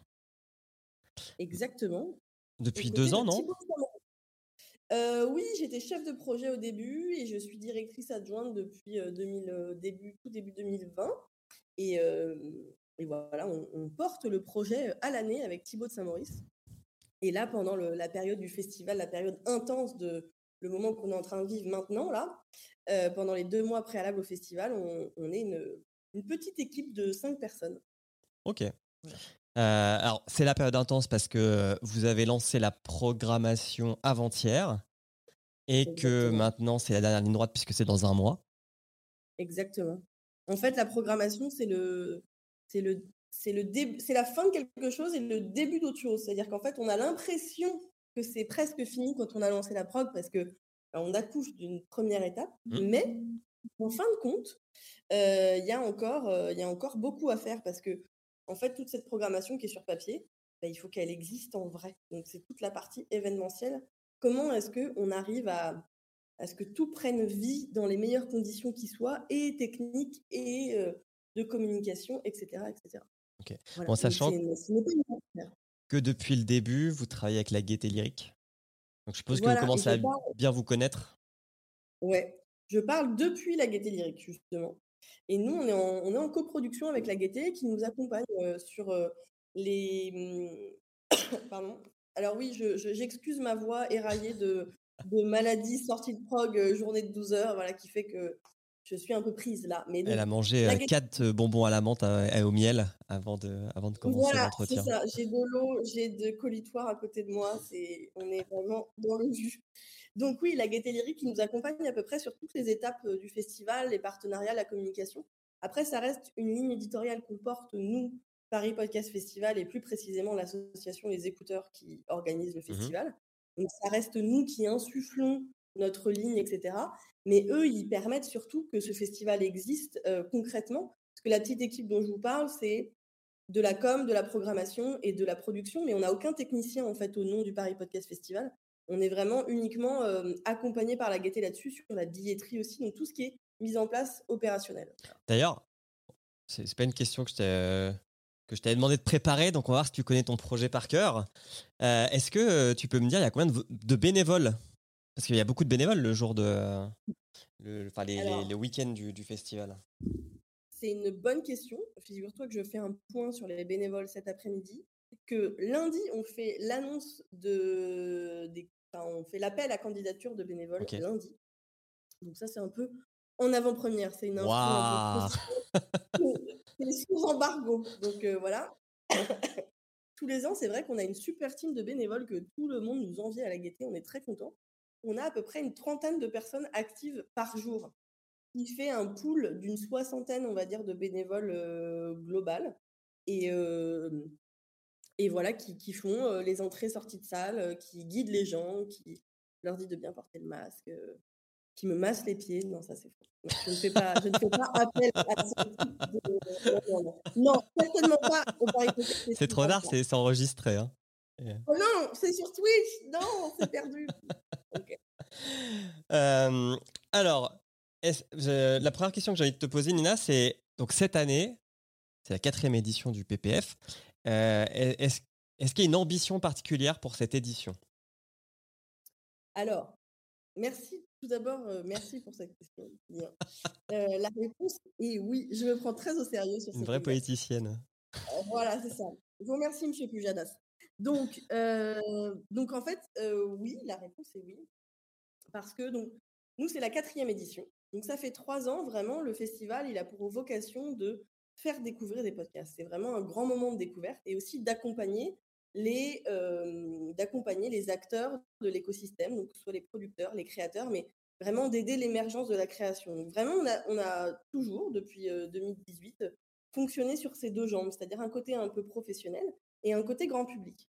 En 2018, il y avait vraiment beaucoup d'articles et de, la réflexion médiatique autour du podcast, c'était de se dire quel est le phénomène podcast? Mmh. L'Eldorado, enfin voilà, c'était vraiment le renouveau. Et nous, on s'est dit, aussi parce que bah, on est appuyé par des chiffres, par exemple de l'étude CSA qui sort tous les ans avec le festival. Avec ces chiffres et avec, voilà, nous, on voit l'évolution de l'écosystème et on, va, on parlera certainement de la programmation après, mais on voit aussi que notre grille, elle évolue. Oui. en fonction aussi des acteurs du milieu. Et où je voulais en venir par là, je voulais dire qu'on s'est rendu compte voilà, que c'était un peu l'âge de la maturité et que ça y est, on, parlait, on pouvait parler d'une. Ah là là Premier problème technique. Ta, ta, connexion coupe un petit peu. Ah, il y en aura quelques-uns. Ce qui est bien, c'est que les sous-titres. Avec Gaieté Lyrique, on capte pas très bien. Il faudra reprendre. bon, on, a, on a déjà eu ça tout à l'heure avant qu'on commence à enregistrer. Ça dure 20 euh, secondes. Alors, je pense que. Ah, et voilà. Et voilà, tu es revenu. Donc tu en étais à. C'est l'âge de la maturité. Voilà, mais c'était une très bonne transition, c'était voulu. En fait, il y a les GAFA derrière qui contrôlent mes messages. Oui, donc c'est le moment où on s'est dit est-ce que éditorialement, on n'irait pas passer un cran et justement venir trouver une ligne à notre programmation Et donc cette année, c'était nos terrains d'entente, le slogan. et on s'est dit, bah voilà, dans une année où le débat politique va être très présent, dans une année aussi post-Covid où on a été tous séparés, où il y a toutes ces, bulles de ces bulles de, communauté, on va dire. Mmh Nous, on pense que le podcast, ça aide à, à se rassembler, ça aide à mieux s'entendre, ça aide à mieux se comprendre, ça aide à rencontrer l'autre de manière générale. Et on parle beaucoup de libération de la parole, mais nous, on aime aussi parler de libération de l'écoute. Se dire que, bah, en s'écoutant, en s'écoutant, on, apprend aussi à vivre ensemble. Et c'est un petit peu tout ça qu'on a voulu insuffler dans notre programmation, non pas dans, on va dire, des transversales thématiques, mais plutôt dans chacun des programmes et puis dans nos choix aussi. voilà, donc il y a toujours le Paris Podcast Festival version grand public, c'est toujours ce grand foisonnement avec plein de choses différentes, très euh, décloisonnées, euh, qui vont du sérieux au moins sérieux, au divertissement, euh, à la rencontre, au, grand nom du podcast, aux plus petits indépendants, à des invités un peu stars. Voilà, c'est toujours tout ça. Mais nous, on s'est dit comment est-ce qu'on arrive à réfléchir nos terrains d'entente. Donc, c'est des choses qu'on a réfléchi à chaque fois sur les enregistrements publics, sur nos choix de programmation. voilà ce qu'on a voulu insuffler et aussi dans la partie professionnelle, c'est-à-dire se dire comment est-ce que, bah justement, comment est-ce qu'on trouve nos terrains d'entente sur les mesures d'audience, sur la, le passage au payant, sur toutes mmh ces questions-là pour la structuration de l'écosystème? Donc finalement, cette baseline, elle fonctionne bien aussi plus largement sur le monde pro. Ok. Et, et toujours sur cette ambition et, et cette programmation, est-ce que tu vois un manque ou est-ce qu'il y a un truc que tu aurais aimé avoir et que tu n'as pas pu avoir ou... Bah, alors, tu m'as posé cette question préalablement. Je me suis dit, qu'est-ce qui me manque, moi, à Paris Podcast Festival bah, La réponse première qui me vient, c'est encore plus de moyens pour faire encore plus de choses parce qu'on a toujours envie de toujours plus grand, toujours. Voilà. Mmh Après, c'est vrai que moi, en tant qu'organisatrice, c'est compliqué à un mois du festival de regarder de regarder l'événement avec ce côté rétrospectif et même en se disant qu'est-ce qui manque? Moi, je me dis oui, effectivement, on pourrait toujours, enfin, tu vois, on pourrait toujours faire beaucoup plus d'animation, par exemple, on, on, pourrait toujours faire plus de, de spectacles, pousser un petit peu ces curseurs d'événementiel, on pourrait faire une nuit du podcast où on mangerait tous des sushis au casque en écoutant tu vois, de la ah, méditation. Hein. Ouais, ne me piquez pas l'idée. je l'ai déposé à l'INPI, vous l'aurez pas. Voilà, c'est ça. Non, mais donc, évidemment qu'il y a plus. Après, nous, on se dit aussi que, évidemment, quand on fait un, quand, on, quand on choisit de faire une programmation, choisir, c'est renoncer. Donc, choisir, c'est aussi euh, choisir un podcast, c'est aussi ne pas en choisir cinq autres. tu vois, je me doute que vous ne manquez pas de candidats et de candidates pour venir faire des lives par défaut, quand on, a, quand, on, quand on décide de construire une ligne éditoriale, alors évidemment, nous, on tient à être toujours un grand moment de découverte, qu'on essaie d'être le plus diversifié possible. Mais évidemment, on n'est pas, on n'a pas vocation à être un annuaire du podcast. Mmh Donc notre, notre idée, c'est pas nécessairement d'avoir absolument tous les professionnels, absolument tous les premiers du marché, absolument ceux qui ont le plus d'audience ou ceux qui ont les sujets les plus pertinents. En fait, c'est pas à travers ça qu'on fait nos choix de programmation, mais donc il y a toujours des choses à redire sur une programmation quand elle sort.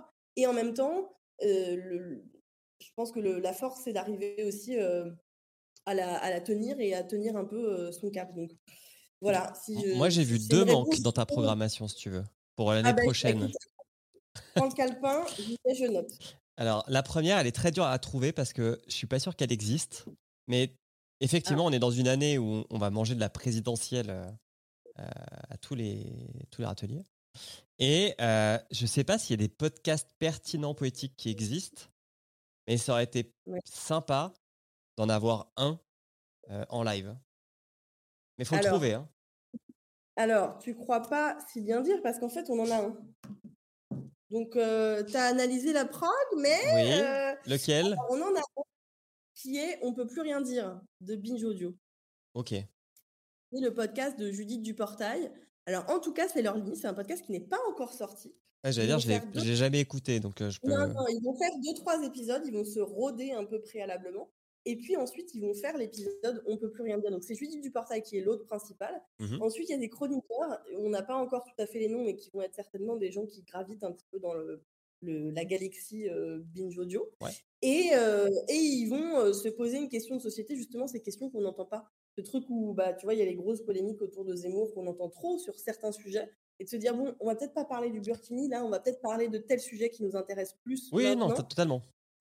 Autour de la table, voilà. Donc, on a ça, et on a aussi en parallèle organisé une table ronde sur que fait le podcast dans le débat politique et comment le podcast s'empare du débat politique. Plus largement, la parole des politiciens, au-delà même des campagnes, la parole d'un politicien dans un podcast, elle est plus décontractée, elle est différente. Euh, tu vois, je pense à Benoît Hamon qui était intervenu dans À bientôt de te revoir. Tu vois, c'est des, des, paroles différentes. Donc, on n'a pas encore tout à fait terminé de monter cette table, mais dès que ce sera fait, je pense que. sachant que alors, les politiques, certains politiques, peu en 2017, en 2017 de mémoire, je crois qu'il n'y avait que Macron et Mélenchon qu'on avait fait.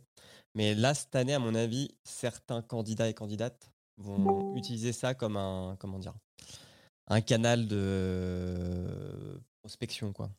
Ça sera pas, sera pas, sera pas des trucs les plus produits, les plus intéressants. Mais, euh, mais, mais, ça ne m'étonnerait pas que la moitié des candidats et des candidates aient un podcast cette année. Oui, je pense aussi. Et en même temps, que, tu vois, que fera le CSA dans cette histoire, tu vois mmh. question, on va, En tout cas, on va ouvrir la porte et on va poser les questions. Cool. Et ma deuxième euh, remarque sur la programmation, c'était que j'ai trouvé cette année, et ton choix l'explique, je pense, qu'il n'y avait pas d'énormes têtes d'affiche euh, dans la programmation. Il y a, des, les, gros labels qui sont là, Slate, Nouvelles Écoutes, euh, Louis, Bababam, euh, Binge. Mais ce n'est pas leurs têtes d'affiche qui sont trop mis en avant. Alors, à part peut-être Nouvelles Écoutes, parce que vu qu'ils ont perdu la poudre, Queer, ça, peut être considéré comme une tête d'affiche. Mais je trouve ça bien. que les labels ils viennent proposer, on va dire, leur milieu de gamme, enfin leur milieu de gamme, leur milieu de grille. Oui, je vois ce que tu. bah, on essaie aussi de renouveler. C'est vrai que ben, quand on pense tête d'affiche dans le podcast, pour nous, c'est très évident, mais je pense que tu as en tête des gens comme Victoire Toilion ou ce genre de. Oui, exactement. Ou même, tu vois, genre deux heures de perdu en Indé, je pense que c'était une émission qui ramenait beaucoup de monde aussi. Euh, euh, mais, quand j'ai fait. Pardon ils font un live. Ils font un live oui, j'ai vu, j'ai vu, ils font un live le dimanche soir. Euh, puis tu vois, à peu près sur la même période. Non, mais donc ils avaient effectivement fait un live une année. Là, cette année, on n'avait on a, on pas repris les discussions. Nous, on essaie aussi toujours de mmh, renouveler, renouveler des choses, de quand des personnes, tu les as déjà vues en avant-première ou on les propose en live. Quand on a déjà fait un live, on essaie de faire une rencontre. Et puis, on essaie aussi d'avoir des nouveaux. Cette année, on a eu un partenariat aussi avec Patreon qui sponsorise un certain nombre de rencontres. Et donc, ça nous amène aussi des créateurs Patreon, tu vois, qui sont euh, mmh. bon, Vénus et de la chatte, euh, Mécréante, euh, tu vois, des, des podcasts qu'on entend, enfin, qui, ont un peu moins pignon sur rue, en effet. voilà. C'était mes, mes deux petites remarques sur la prog. ça va, ça va, ok, il y a pire. D'ailleurs, j'ai, je, je, pense que tu l'as vu, mais j'ai fait un petit thread là-dessus parce que quand j'ai lu la prog, souvent, tu vois, je me dis, euh, putain, je trouve il n'y a pas beaucoup d'indés ou il n'y a pas beaucoup de choses que je connais. Et en fait, quand tu regardes après factuellement, bah, je me rends compte que c'est plutôt équilibré votre programmation. voilà, ça me touche, ça me touche ce, que tu dis. Non, parce que c'est vrai que nous, il y a, y a, plusieurs remarques, enfin, il y a plusieurs remarques qu'on nous fait que je j'accepte tout à fait et je suis, on est vraiment tout le temps en remise en question pour créer la prog, mais bah, il y en a une première qui est c'est un événement professionnel, mais je pense que là, il y a un malentendu sur la lecture parce que vraiment, les deux journées grand public, dès le vendredi soir, on fait que des enregistrements, que des animations, t'as le resto à podcast, enfin, il y a de l'indé, enfin voilà. Donc ça, c'est le, c'est peut-être un petit malentendu parce qu'on commence effectivement par la partie professionnelle, mmh on termine par la partie grand public, donc voilà, dans la lecture.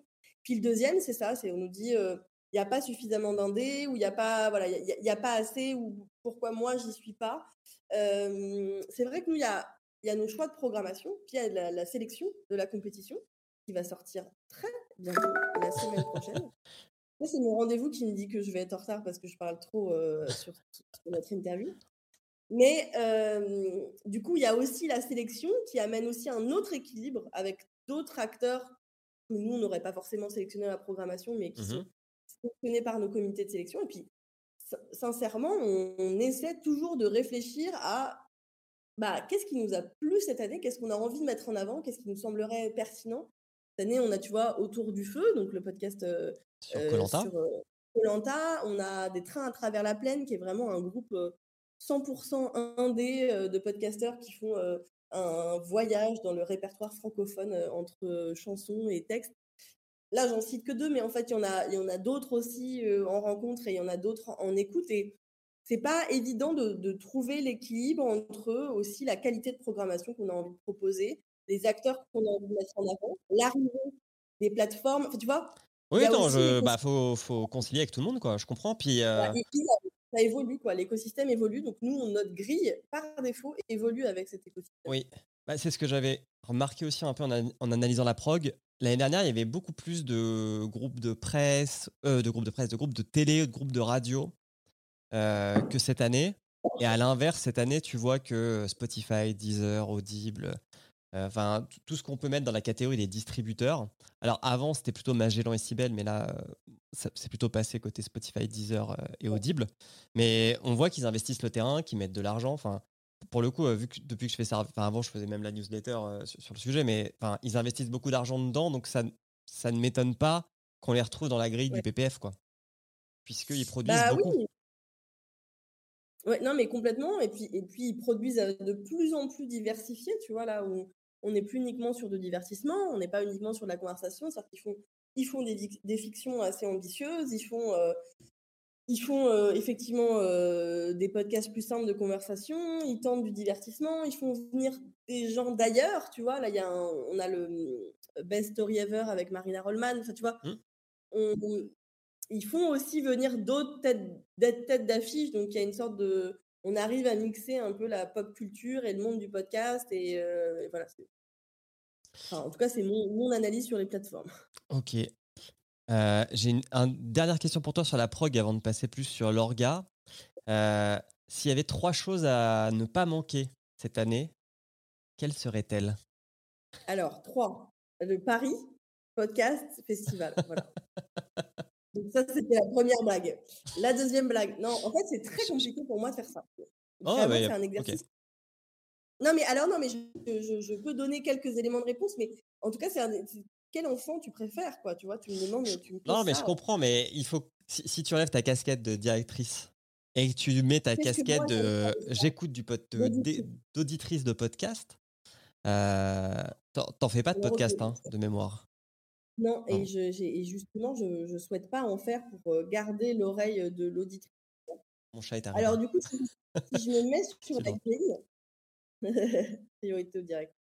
Si je me mets sur la grille, euh, moi, je dirais, bon, la journée du jeudi, c'est particulier, c'est sur l'accréditation, oui, c'est pro. du podcast. Sur le vendredi, moi, ce que je trouve. Euh, je ne vais pas jouer le jeu des trois, je vais dire quelques trucs. ouais, vas-y, vas-y les masterclass que je, me dis, si j'étais créateur, je serais hyper intéressée d'aller à ce côté atelier création. Masterclass d'écriture de fiction, d'écriture de documentaire, d'écriture de musique. Il y a aussi l'Académie du podcast Biosha, soutenue euh, et co-construite avec Podcastéo. Oui. C'est vraiment des grands moments d'ateliers de, construction de podcasts. Enfin, comment tu fais, comment tu analyses tes données, quel micro tu prends. Enfin, tu vois. C'est un vrai partage de connaissances pour le coup, euh, qui est très utile. Voilà, le vendredi, J'arrive avec des questions, je repars avec des réponses. C'est un peu ça l'idée du vendredi. Et on termine la journée par Il était des voix, qui est nous le podcast qu'on coprogramme avec la Gaieté. Ok. Euh, et là, ce sera notre jury qui va venir, euh, jury dont je ne peux pas euh, dire le nom aujourd'hui. Mhm. wink, wink, parce que toi, tu, as, tu es un peu sous embargo, mais voilà. Mais donc, il y aura il sera annoncé très bientôt. Et c'est un, un, un jury dont on est très content. Et donc, il viendra donner leurs recommandations de podcast et comment le podcast les a aidés à déconstruire certaines idées qu'ils pouvaient avoir euh, sur le monde et la société en général. Et puis après, euh, après moi j'avais très envie d'aller voir les trains à travers la plaine, mais c'est indépendant. J'ai très envie d'aller manger avec Zazie Tavitian et Aurélie Saada sur dans le ventre parce que voilà, elles vont elles vont discuter en, mangeant les plats préférés de Aurélie et Brigitte. J'ai très envie de faire une méditation avec Bernard Werber euh, au casque. c'est audible. Hein. Avec une morale. Ouais, donc ça, ça va être trop rigolo. Et puis, euh, et puis après, j'ai très envie de plein d'autres choses, mais euh, je ne vais pas faire toute ma programmation. Mais franchement, le, le y a, pour juste sortir un peu du divertissement, on a, on a un, épisode live d'un podcast qui s'appelle Salut, ça va? Mmh. par une influenceuse qui s'appelle Je ne suis pas jolie et c'est sur le et avec une, enfin, qui travaille avec une psychologue, c'est sur le trouble anxieux généralisé. Alors, je trouve que comme ça, ça peut sembler euh, euh, particulier comme sujet, mais en même temps, je me dis, bon, bah, c'est bien qu'on arrive à traiter de ce type de sujet aussi au festival, de, santé, de santé mentale. Il y a un épisode, enfin, il va y avoir aussi une séquence sur le harcèlement scolaire avec Double Monde. Ok. Et puis, pour tout terminer là-dessus, euh, évidemment la cérémonie de clôture. C'est un peu le moment, le moment, le moment festival de Cannes. Je le dis, ça y est, je l'ai dit. Ça y est, Non, mais Sans les palmiers. C'est le moment de la remise des prix. C'est très festif. On remet 9 prix en tout, 3000 euros chaque prix, qui vont directement aux auteurs, aux créateurs. Donc, c'est un moment qui est très, joyeux, qui est très émouvant. On a notre jury d'enfants qui est trop mignon et qui donne des prix. Voilà. C'est un peu un moment qui vient aussi raconter le podcast, euh, je trouve, cette cérémonie. Alors, ça semble bien que tu parles des cérémonies. Euh, la cérémonie d'ouverture, c'est Pénélope Boeuf, de mémoire, qui l'a fait. Et la, cérémonie, la cérémonie de clôture, c'est qui? C'est Marine Baousson. Ok, très bien, vulgaire. Qui a été, euh, vulgaire et qui a, qui a, remporté le prix l'année dernière du, du, podcast de la révélation. Euh, enfin, ils étaient deux à remporter. Il y avait aussi euh, l'équipe de Outsiders. Et donc là, elle vient, elle vient animer la clôture et faire donc, maîtresse de, cérémonie. Ça va être très drôle. J'espère. Elle est très drôle. D'ailleurs, elle monte un, un, un, spectacle comique. Je crois que c'est comme ça que c'est vendu de son, de son podcast. Mais oui, mais oui, j'ai vu ça. Je, Et elle sort un livre aussi qui sera en vente au festival. Ah, la diversification, c'est magnifique. Avec le pod, le pod fait une vitrine de, de, de, livres, de livres. On fait une librairie podcast au festival. Ok, cool. Alors, j'avais pas vu que ta gourde est assortie à ta chemise. C'est très classe. Bah toujours en fait. C'est-à-dire que j'ai. Alors après, faut voir. C'est soit tu te dis que j'ai une chemise et une gourde, soit j'ai énormément de gourdes et énormément de chemises. Et je vais laisser planer le doute sur ce sujet-là. Euh, on va quitter la prog et moi je veux aussi parler organisation parce qu'on se rend pas forcément compte. Enfin, les, les gens qui font jamais d'événementiel pensent que c'est souvent facile que. Ils ont bien de la chance. et parce qu'ils arrivent, c'est un peu tu mets les pieds sous la table, tu ouais, tu rencontres des gens, tu assistes à des trucs et tu repars. Sauf qu'il y a quand même des gens qui préparent les salles, qui les rangent, etc. Et du coup, en termes d'organisation, comment ça se passe? Parce que on est encore dans une période sanitaire euh, incertaine, alors qui est quand même beaucoup moins incertaine que l'année dernière, qui a dû vous arracher quelques cheveux, même si je vois que tu en as encore beaucoup, donc ça va. Et oui, et oui, c'est Mais euh, ouais, enfin, comment comment ça se passe Enfin, à quel point c'est compliqué d'organiser un festival en cette période? Ouais, alors on a oublié, on a oublié comment c'était avant déjà. Le, le monde d'avant, on sait plus trop. Après, la douce joie de l'événementiel, c'est que en même temps, rien n'est jamais facile et tout est toujours un peu simple. Donc, enfin, je veux dire, de toute façon, organiser un événement, c'est toujours des aléas. Enfin, tu vois, par défaut, c'est toujours des aléas. Quand tout se passe bien, c'est parce qu'il y a eu plein de trucs qui se sont passés mal et qu'on a réglé. C'est plutôt, je pense que faire de l'événementiel, c'est culturel en tout cas, c'est venir questionner plutôt comment est-ce qu'on on arrive à répondre à des problématiques rapidement plus que comment est-ce qu'on fait pour que tout soit parfaitement bien.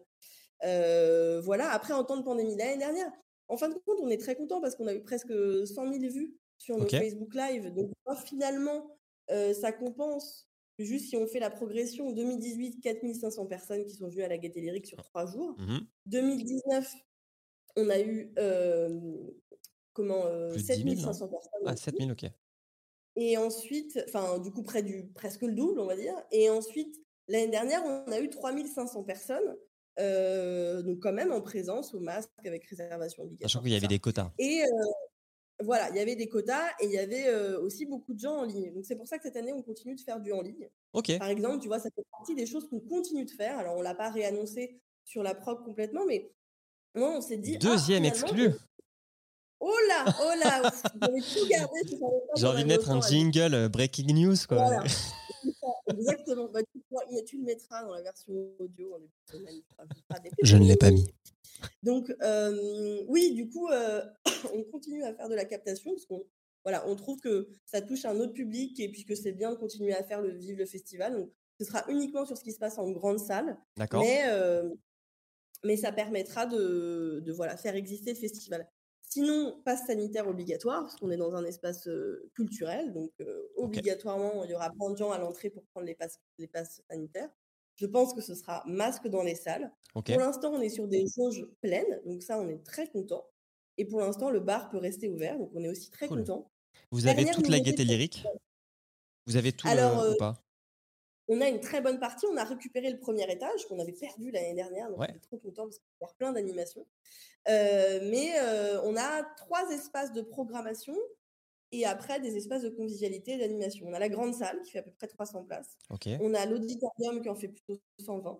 Et on a le foyer historique qui en fait plutôt 70. Et après, on a tout le premier étage où on a nos animations, les écoutes en binaural, le resto à podcast, tout ça.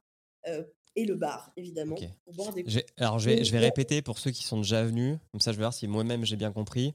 Ce que tu appelles le premier étage, c'est avant ce qui s'appelait la mezzanine, non?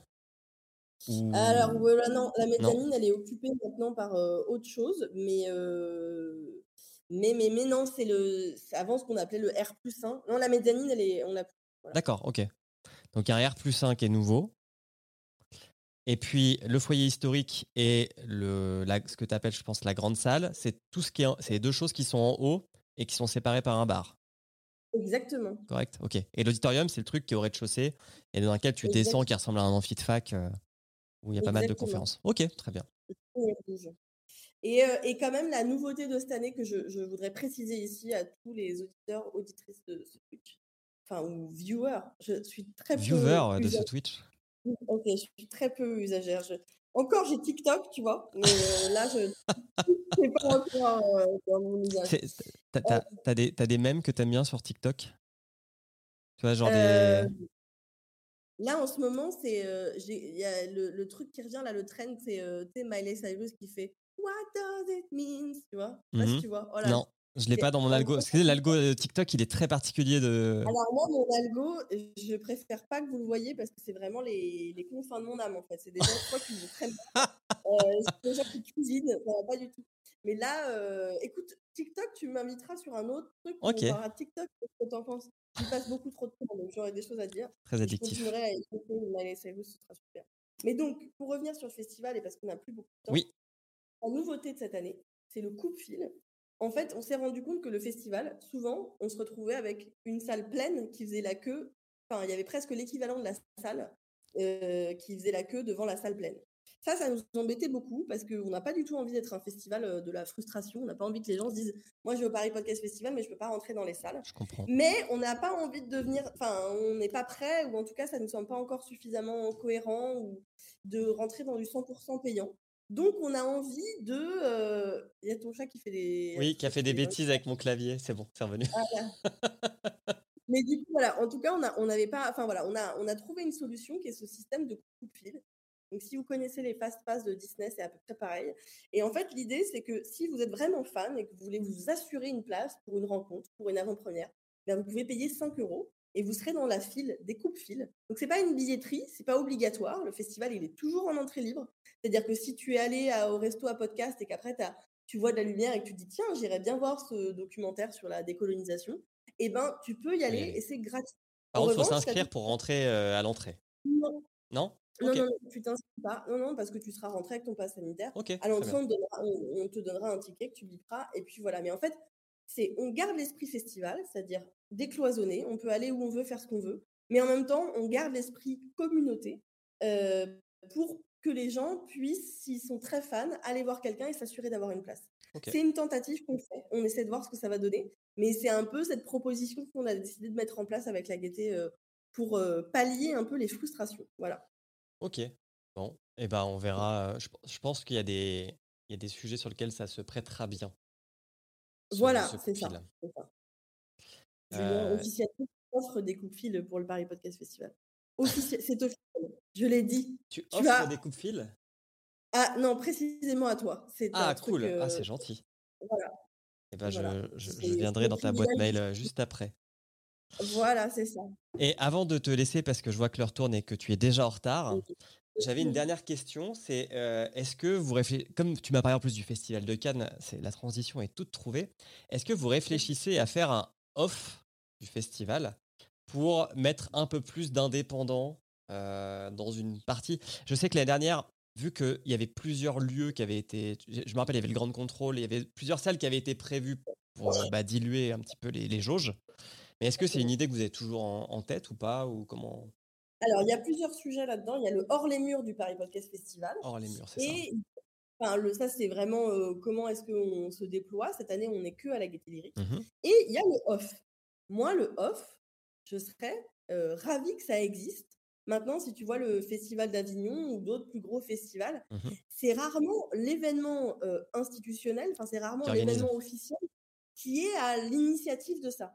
En revanche, moi, avec plaisir pour accompagner, propulser et puis surtout faire les choses en bonne intelligence. Parce que pour moi, nous, euh, on ne programme pas, euh, enfin, c'est pas, enfin, il n'y a pas pas d'in- pas d'indépendance sur le programme du Paris Podcast Festival. On en c'est absolument pas ce qu'on dit. hein. Mais- Du coup, l'idée, c'est de se dire bah, comment est-ce qu'on pourrait travailler avec des gens qui auraient envie de mettre en place ce off pour que, justement, il n'y ait pas de redite. Mais euh, quand tu me disais qu'est-ce qui manque au festival, bah, du temps pour mettre en place aussi tout un tas de projets, tout un tas de partenariats avec des collectifs, avec des assos qui auraient envie de mettre en place ça. Pour moi, le off se fait l'écho du in, si on réfléchit comme à Avignon, et inversement, les deux s'alimentent différemment. Et c'est pour ça que je suis tout à fait pour, et c'est pour ça que moi, quand je vois des événements podcast dans Paris ou ailleurs d'ailleurs, je trouve ça merveilleux en fait. Moi, je trouve ça très bien. Je, je vois pas de, je suis pas du tout dans une réflexion. euh, Enfin, on n'est pas du tout dans une réflexion de concurrence où tu vois de. mhm. C'est tout pour moi, tout ça s'alimente pour euh, faire du bien au public et amener des contenus, des créations euh, au public. Voilà, donc avec plaisir pour un off, mais, euh, mais et nous, on est plutôt, si on réfléchit au nom du Paris Podcast Festival, et là tu pourras mettre la petite euh, ting, ting, de l'exclu, on est plutôt à réfléchir à faire des choses euh, en dehors de Paris. Ok. À, voilà, de, Oh là là, ça a cou- Ah non, j'ai cru que ça allait couper sur l'exclu, mais non. ailleurs, et de voir comment est-ce qu'on pourrait développer ça. Ah, et ça s'est bloqué, et on n'a plus le son. Enfin, je vais répéter ce que tu as dit parce que ça, ça a un peu bugué. Mais en Mais gros, tu réfléchis à exporter hors de Paris. Enfin, vous réfléchissez à exporter hors de Paris le, le PPF. Ça s'appellera le France. Le, le, le- le, France Podcast Festival.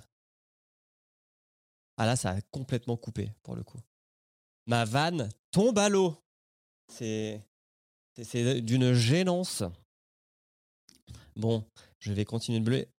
C'est revenu. Ça a coupé, c'était terrible pour toi. Oui, oui. Terrible pour toi, c'était terrible. c'était terrible. Mais écoute, j'ai entièrement confiance dans ce que tu viens de dire parce que tu as répété les mots que tu avais entendus, donc je te crois. Ok, je disais que vous vouliez l'exporteur de Paris et je demandais si ça allait s'appeler le France Podcast Festival. Euh, écoute, je ne sais pas comment ça va s'appeler. Pour l'instant, c'est vrai qu'on peut. Enfin, notre idée, toujours pareil, et c'est comme ça qu'on co-construit avec la Gaieté Lyrique, c'est vraiment jamais d'arriver avec le gros sabot quelque part et de dire mmh c'est le Paris Podcast Festival, on est là et on sait comment faire. C'est plutôt de réfléchir à, tu vois, la sélection du festival, comment est-ce qu'on pourrait la faire vivre ailleurs? Aller avec euh, un petit groupe de créateurs euh, qui ont remporté des prix et se dire, bon, bah, on va dans un lieu à Lyon, dans un lieu à Marseille, puis on fait écouter ça. Et puis on fait une soirée d'écoute, et puis on fait deux jours, et puis on fait. Tu vois, c'est petit à petit comment on construit avec des lieux, avec des acteurs surtout locaux c'est ça qui nous intéresse, tu vois. Donc c'est pour ça aussi qu'on ne le monte pas comme ça, déjà parce qu'il faut des sous et puis parce que ça se développe, mais aussi parce qu'on veut s'associer aux bonnes personnes pour euh, réfléchir à ça. Voilà. Très bien. Merci beaucoup Nina. Est-ce que tu as une dernière chose à ajouter avant qu'on se quitte eh et, que tu ben, puisses aller à ta prochaine réunion? Déjà, merci Julien. C'est ça, le, ça c'est quand même, euh, voilà tu as mon mail pour tes fast-pass et compagnie. Euh, non, je vais vous inviter tous et toutes, bon, déjà à venir au Paris Podcast Festival, à consulter la grille, tout ça. Mais surtout, à partir de la semaine prochaine, on va annoncer tous les sélectionnés de la compétition. Ça fait 40 podcasts en tout. Tous ces podcasts, ils sont chacun dans une catégorie. Donc, il y en a, il y en a 8. Et il y en a une neuvième qui est le prix du public. Et donc, vous pouvez tous voter parce que ces podcasts sont donc à la fois en compétition dans leur catégorie et à la fois tous dans le prix du public. Et donc, il y aura une liste de 40 podcasts sur une plateforme qui s'appelle SurvieMonkey et vous pourrez voter pour le prix Ocha du podcast, enfin, du prix, le prix Ocha du, du public. Voilà, je perds mes mots. Mais, euh, mais voilà, c'est le moment de, de, de, faire gonfler les communautés et de, que tout le monde vote. Ça marche. Voilà, voilà. C'est noté. Alors, on rappelle que le Paris Podcast Officiel, ce qu'on n'a même pas dit, c'est du 14 au 17 octobre? 14 au 17 octobre. Voilà. Exactement. La Gaieté Lyrique qui est dans le centre de Paris. Voilà, on peut, on peut difficilement plus au centre. Oui. Une 4, une 11, voilà. Eh ben, merci beaucoup, Nina.